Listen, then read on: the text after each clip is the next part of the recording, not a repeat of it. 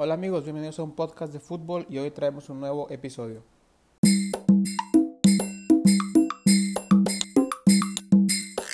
Hola amigos, ¿cómo les va? Les habla su amigo Chelo. Gracias por escucharnos en un nuevo capítulo de un podcast de fútbol.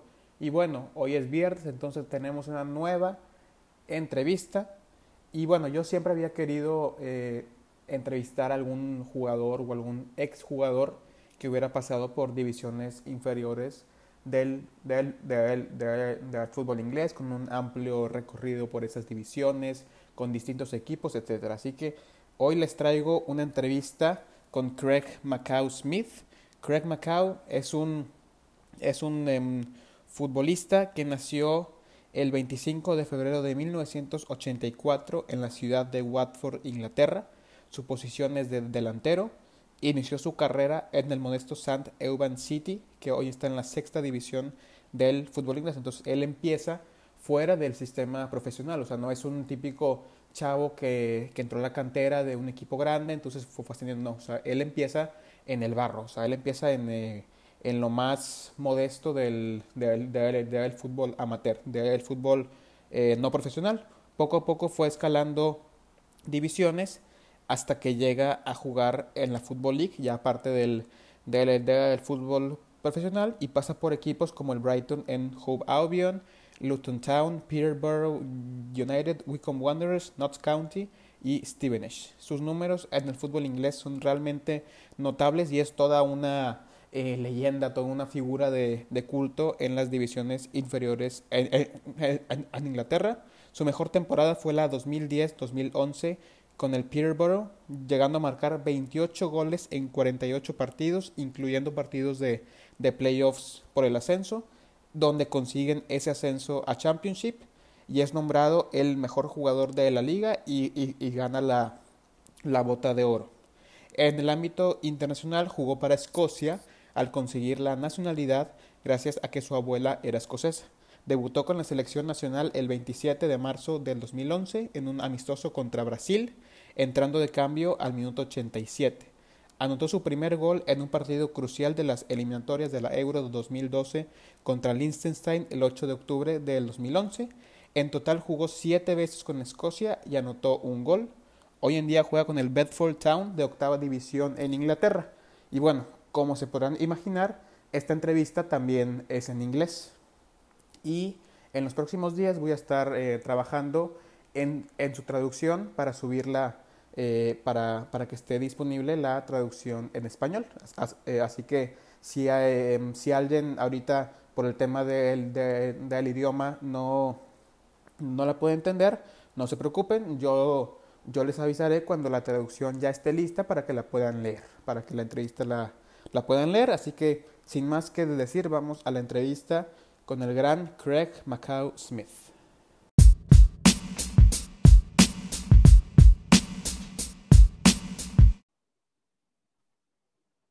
Can you see me? Hear me? Yes, perfect. Thank you, Craig. Thank you, thank you.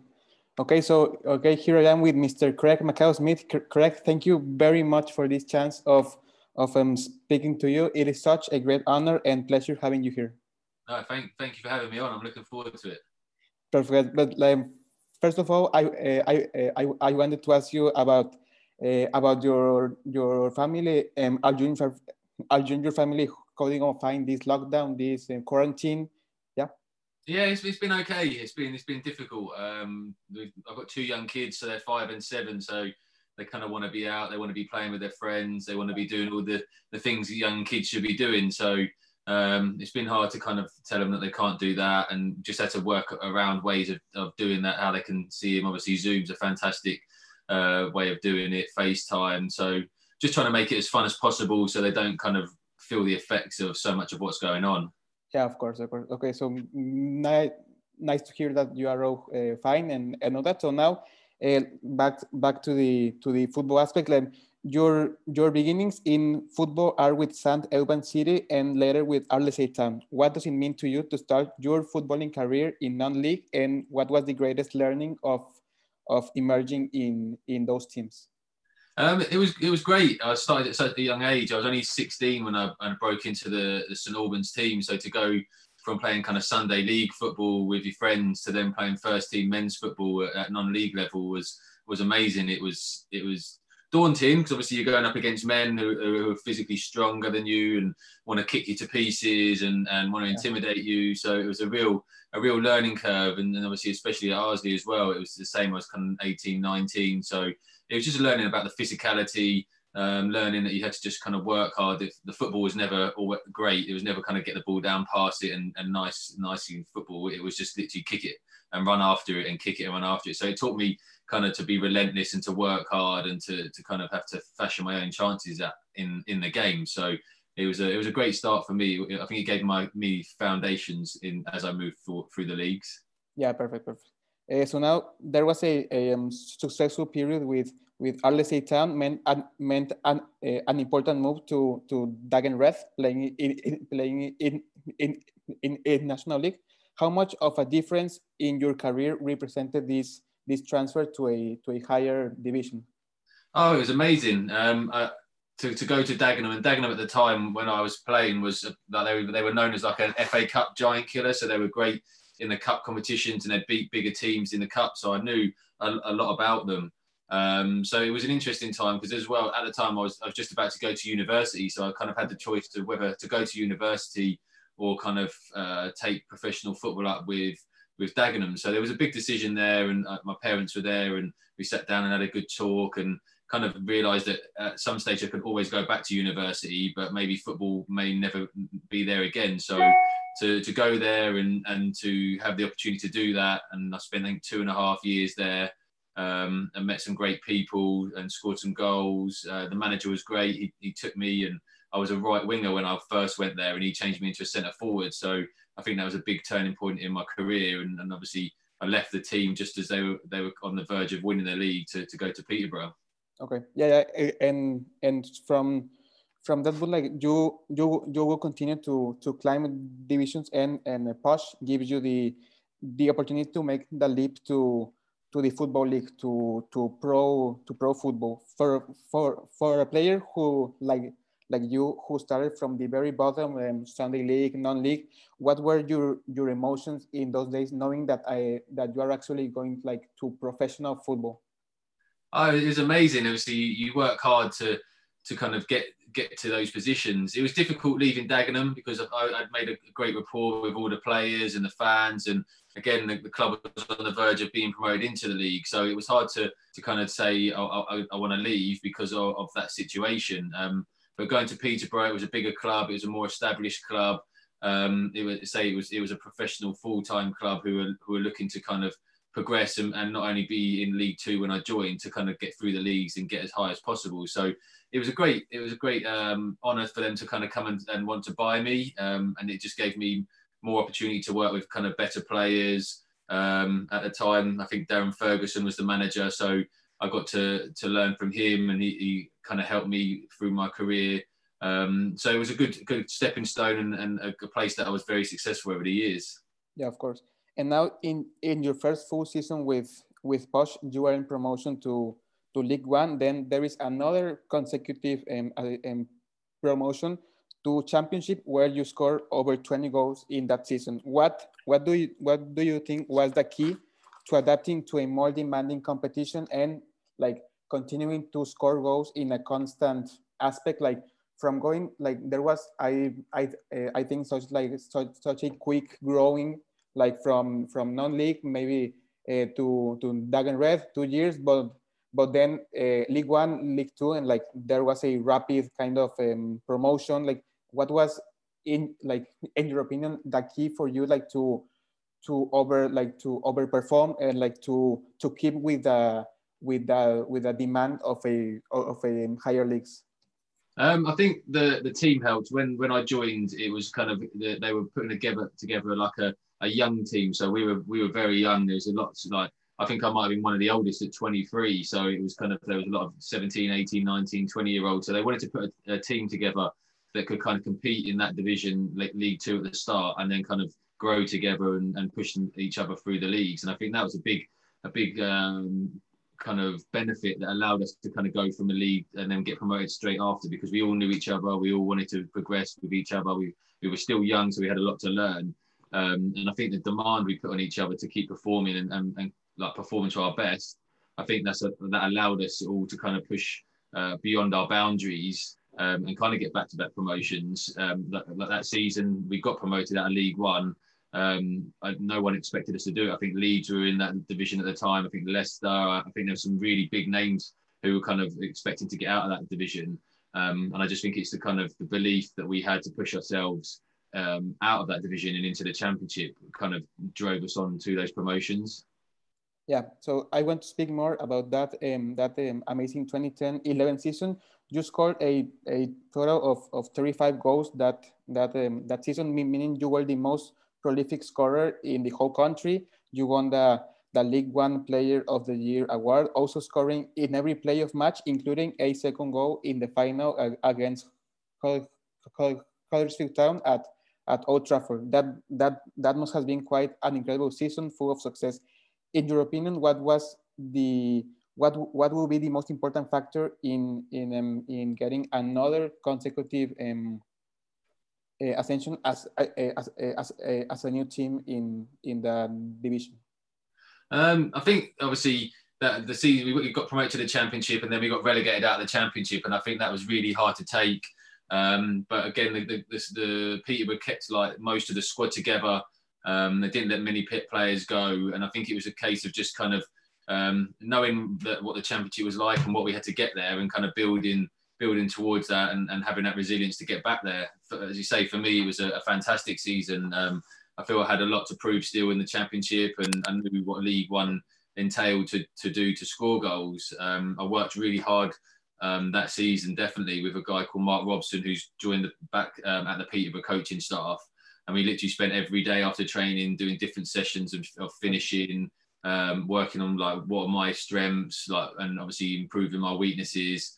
Um, and I think all of that kind of practice every day, day in, day out, I think just honed it in so much that it just became so natural. And I always just found myself in the right position at the right time.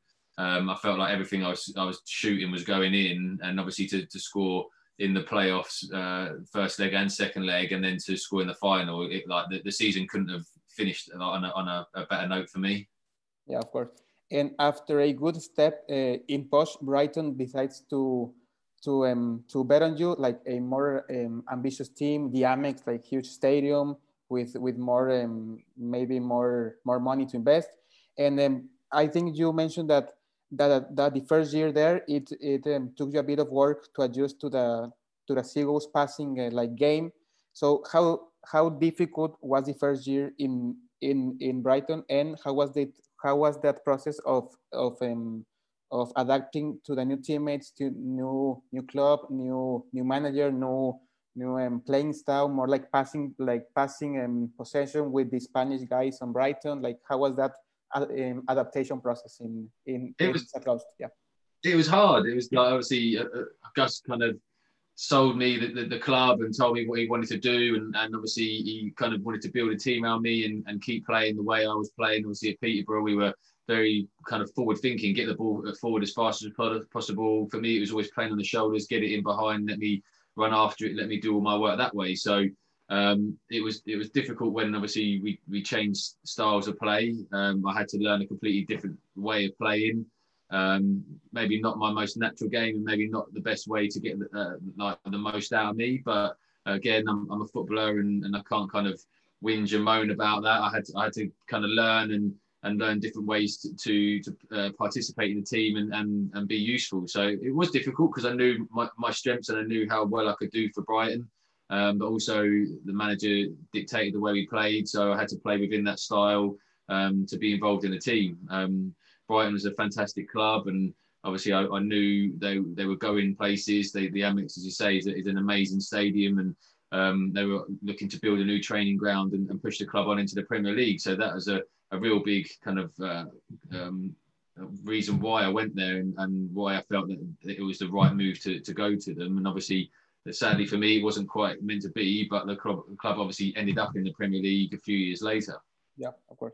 And like in, in the next season, you start with um, with a with a run of uh, six goals in six games, but then in March 20, 2013, you you suffer quite a severe injury like um, let you over the, the pitch for for um, uh, over a year. Are are injuries maybe the most difficult aspect for a for a football player? Like one of the most um, like spontaneous kind of um, injuries uh, stuff for a for, for a player.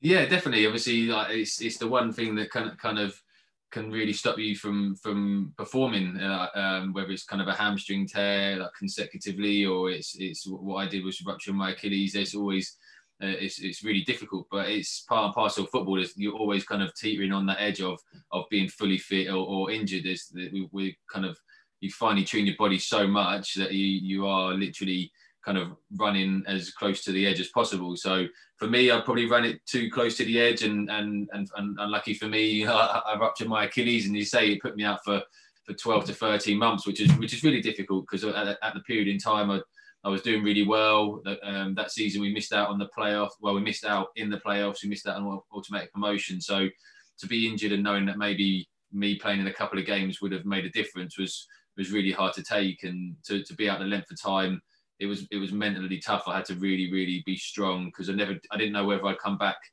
uh, to play. I didn't know how, how I was I was going to come back as a player and play. So it was it was it was hard, and I think all players suffer that. I think play, players who kind of just get reoccurring in small injuries or you have big injuries, it's they all have to you have to deal with them all in the same way. So it's it's just as I say, it's just part and parcel of football, and and you, you kind of mentally have to learn to to to be prepared for them.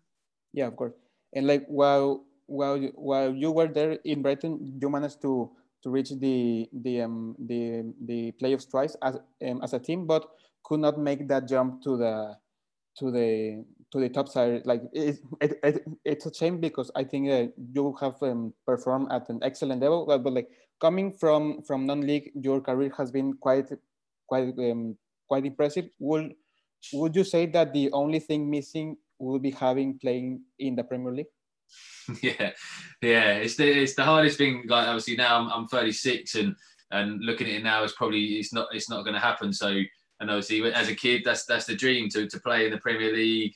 Like you you, you want to you want to do that. You watch that kind of week in week out on TV and it's the best league in the world and as all my energy was put into to focusing on to get that and um, it's sad that it didn't happen. Maybe in hindsight, I probably pushed too hard. Maybe I, I, if I maybe step back a little bit and just allow myself to play football and not worried about the circumstances of making it to the Premier League, and maybe sometimes I felt like I wasn't doing my best to get there. And when I look back at it and, and I speak to people, people were saying how well you're doing, but when you're in the moment, sometimes you don't really understand that. So yeah, it's the only thing that's the, in my career that I, I, didn't do. So, but again, as you say, that, that from my circumstances coming out of non-league, playing international football and all that, there's there's not much I, I, I, couldn't ask for. Like I've, I've been very very lucky to, to have the career I've had. Yeah, of course. And like uh, I have some some um, some Spanish friends like like who who work with me at this um, news um, newspaper, and they read recently saw a video about um, Andrea Orlandi, who who you played with at in um, in um, Brighton, where where where he talks about about he had a great friendships in in um, in uh, football and like Brighton was was was an amazing team. Do you have did you have any like friendship with with Andrea? Like how how was he on and off the pitch? Like yeah, he was wonderful. He was a, he was a great guy, a fantastic player, like a wonderful person to be around. Um, we had him, we had David Lopez, um, we had Leo Ulloa, like we had a, a good contingency who um, of, of lads that everyone kind of got on. There was obviously language barriers and people come from from different different uh, ways of life and different countries, but it, we all kind of came together at Brighton and we all got on really well and, and loved each other's company. It was it was a fantastic club to be at. Um, we we kind of like message now and then. I think it's like when you know, Instagram and Twitter and stuff like that. I think what the life moves so fast and football moves so fast, you kind of like you just kind of popping in and out of each other's life, and it seems weird because obviously you're with each other 24 seven for for a couple of the years, and then you separate and you go your own ways, and then a year down the line you end up bumping into each other, and and it feels like you, have kind of not missed each other, and you've and you've been together all, all that time. So yeah, they, they, were, they were fantastic times. I was very lucky with the people that I met there, and obviously Andrea's done fantastically well Um, I see he's doing Spanish TV and, and, and, La Liga and stuff like that, and, and which is fantastic to say. He's a, he's a great guy. Um, Bruno, obviously, as well. He's, he's done amazing. He's, he's doing his coaching at, at, at Brighton. So it's great to kind of, as, as time goes on and the future goes on, to see where people go and what they end up doing. Yeah, of course. And after being there in in uh, in, in the South Coast, you go through through teams like um, Luton, um, Stevenage, a, a, a team back to Posh, and now with with um, Bedford Town. But I want to focus more on on on, on your time with Wycombe um, Wanderers. I I became a fan of, uh, of, uh, uh, of the team a few months ago. I have like fallen in love with with with the team, and I manage an account of like Mexican supporters on on, in, on in, uh, Instagram, Twitter, and and all that. So I am kind of uh, getting through all the Chairboys content all all all, all, all the season. So uh, in that sense, how would you describe your time at at at the Wanderers? Yeah. Yeah, it was amazing. Uh, obviously, uh, I came off the, uh, my contract with with Luton um, ended, um, and it was just kind of a case of just seeing what would come from it. I knew there was a bit of interest from Wycombe and and, and Gareth Ainsworth, and it was just kind of kind of I say just seeing what what the positions were at the time. Um, and then we got in contact, and and I spoke to my, my friend Sam Saunders was there. Um, I knew Barry Richardson, the goalkeeping coach, so I had a chat with them, and they explained what a great like team it was, and obviously what the team wanted to do. So I, I sat down with Gareth, we had a good chat, and he explained me the vision and, and how he was as a person and what he wanted to achieve. Um, and looking at the squad at the time before I joined, it was it was just a vastly experienced squad. You had uh, Akinfenwa, Marcus Bean, um, Adam El-Abd just joined, Nathan Tyson. So a lot of players I played against who I knew were winners and who weren't really going there for a last payday. They were going there to to kind of prove people that they still got the ability to to play football. So I think that was a big draw that the club wasn't just kind of happy just to stay in the league. They were they were looking to really push on and get out of League Two. Okay, yeah, and a a few months ago, I was able to to speak with with them now now Harman, who is author of the of uh, of the Chairboys book and Close Quarters about the the last season in it now told me about the, the importance of Ainsworth uh, and Akinfenwa uh, inside the, the team. How was and is your your your treat with with them, and what what will be their most admirable quality? Um, they were fantastic. They obviously Gareth was was very good. He was he, he was very good at allowing the dressing room to kind of be uh, policed by the players. He, he, would never come in, he, would never get involved in issues. He'd always have, as he said, his general. So it was obviously Akinfenwa, Joe Jacobson, uh, Dominic Gape, um, Matt Bloomfield. So there was uh, uh, a couple of younger players and a few older players. And obviously he'd explain what he'd want. They'd come back, they'd relate to the players. And then we we as players would marshal that. So it was it was a fantastically uh, well-run thing between the management and, and the players. And the, the, the, the standard that the boys set was was high. Like the, the Bayo 38 was was setting the standard. He he would work his backside off, and uh, if any player um, below that age was was kind of not pulling their weight, then then you'd, you'd know about it. And, and that's what I think has been been the ultimate success of, of Wycombe is is that drive between the players and the dressing room to, to drive the club forward. Um, as I said, like Bayo and uh, Gareth have, uh, understand that and, and have, have, worked that fantastically well. Um, and I think ultimately the success has come from that. And you, you can kind of see it now in the championship. They, it's taken them a few games to get going um, and to understand the quality of the league and how much better the championship is in League One. But now they're starting to kind of find their feet and, and starting to put some performances together that, that I think could see them stay up this season. Yeah, well, and what was your your your your favorite memory wearing the the Chairboys jersey? Oh, that, that, that season in League Two, there was so many. There would be so many games that we'd be losing. Um, I think that the biggest one for me was I think League Two. We played Carlisle at home, um, and we went two 0 up. Then we got a man sent off, and then we went three two down.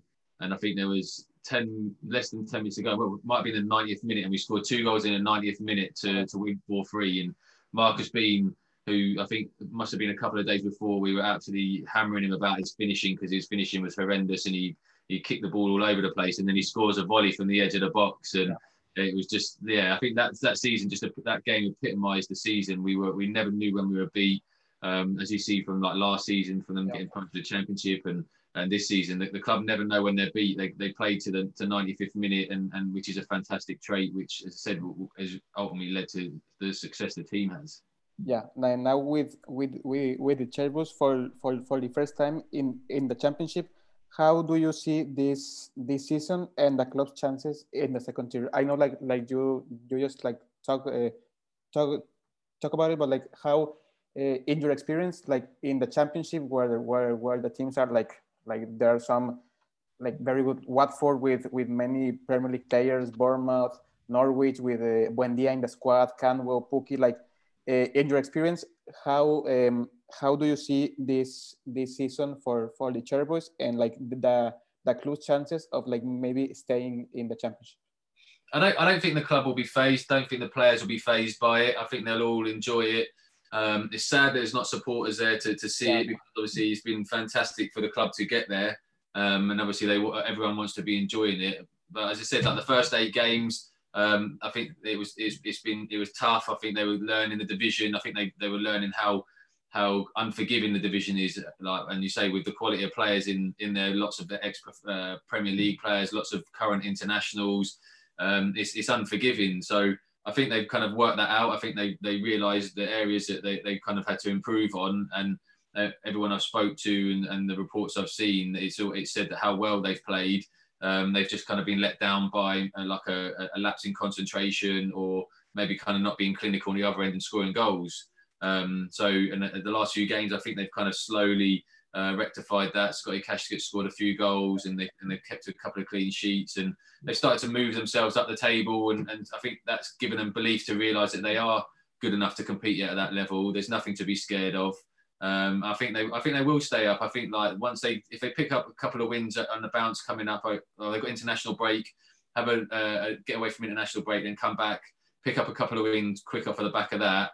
Um, I think that will really propel them up the up the league. It's it's just a weird circumstance because I think players at that level are, are, are, used to playing with crowds, and a lot of players kind of thrive off off the crowd. So it's I think it's a, it's a good time for for Wycombe to kind of take advantage of that and and hopefully kind of get as as many points as they can uh, while that's the situation.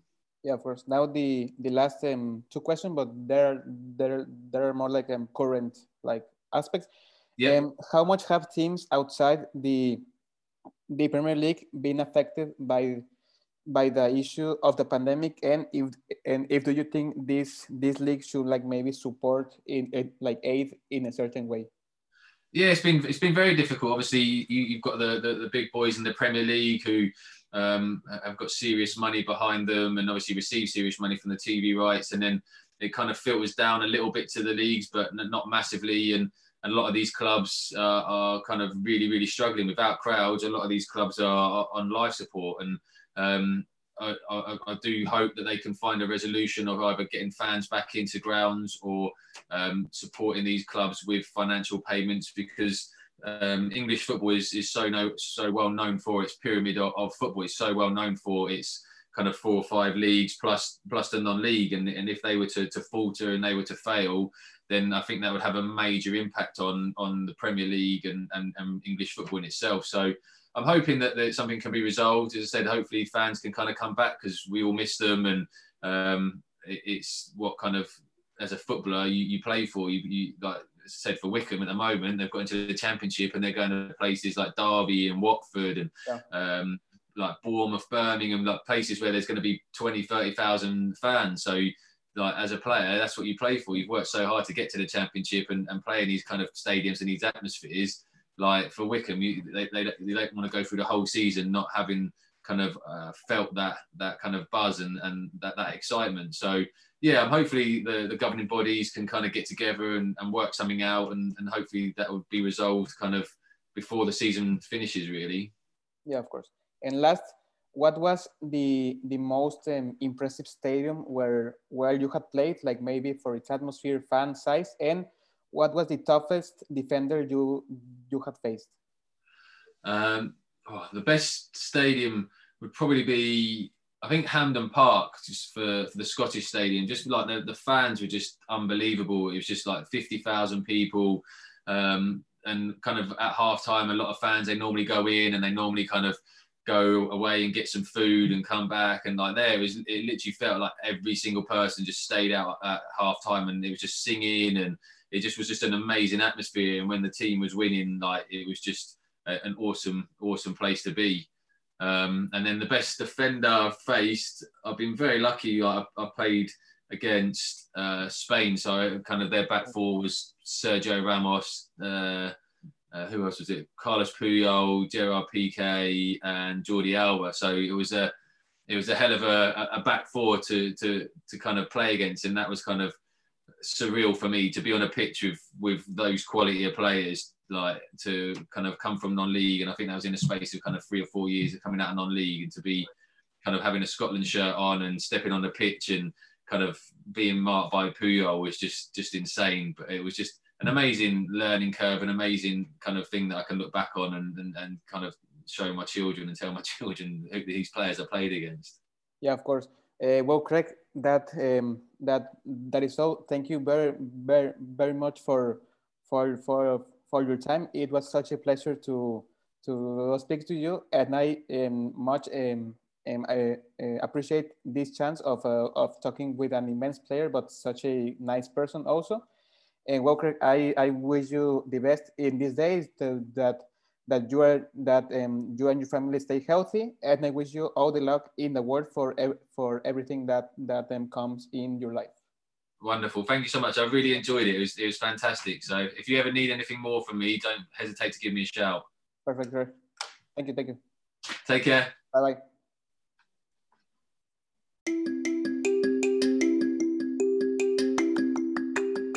Y bueno amigos, hasta aquí el capítulo del día de hoy. Quiero volver a dar gracias al, al, gran Craig Macau Smith. Fue una oportunidad increíble. Siempre había querido poder platicar con un, con un jugador que haya pasado eh, bastante tiempo en, en, el fútbol inglés y esta oportunidad fue, fue increíble, fue única, fue, fue impresionante. O sea, ahora sí que eh, uno de mis sueños, digo, o sea, es que desde, desde que empecé el proyecto, pues, o sea, era una, era una idea que traía, pero nunca pensé que pudiera estar haciendo entrevistas en, en, en inglés, pues más ahorita un, a un eh, jugador que pasó por Championship, por tercera división, cuarta división, por Wycombe Wanderers, por Brighton Hove Albion. Ha sido, fue una, ha sido una experiencia muy increíble y creo o sea, digo, un, un tipazo. La, la verdad, lo, lo, lo poco que, que, pude hablar con él, cuando me contacté con él, muy accesible. Entonces, y bueno, todo esto ha sido gracias a ustedes. O sea, yo, o sea, yo sin,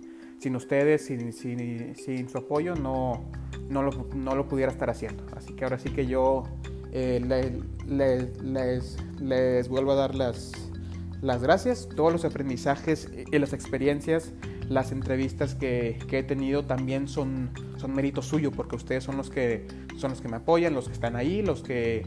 Y así, o sea, ahora sí que sin ustedes, sin el apoyo, esto no sería, no sería posible y lo digo en serio. Así que muchas, muchas gracias a, a todos, a todos mis amigos, familia.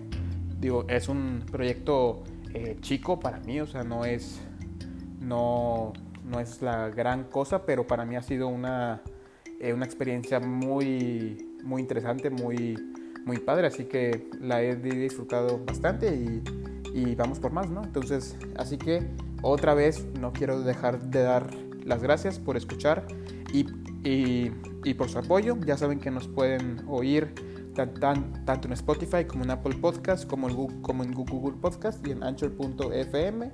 Estamos en Instagram como arroba un podcast de fútbol y yo como arroba chelo gzzm, tanto en Instagram como en Twitter. Y sin más que agregar, nos vemos en el siguiente episodio.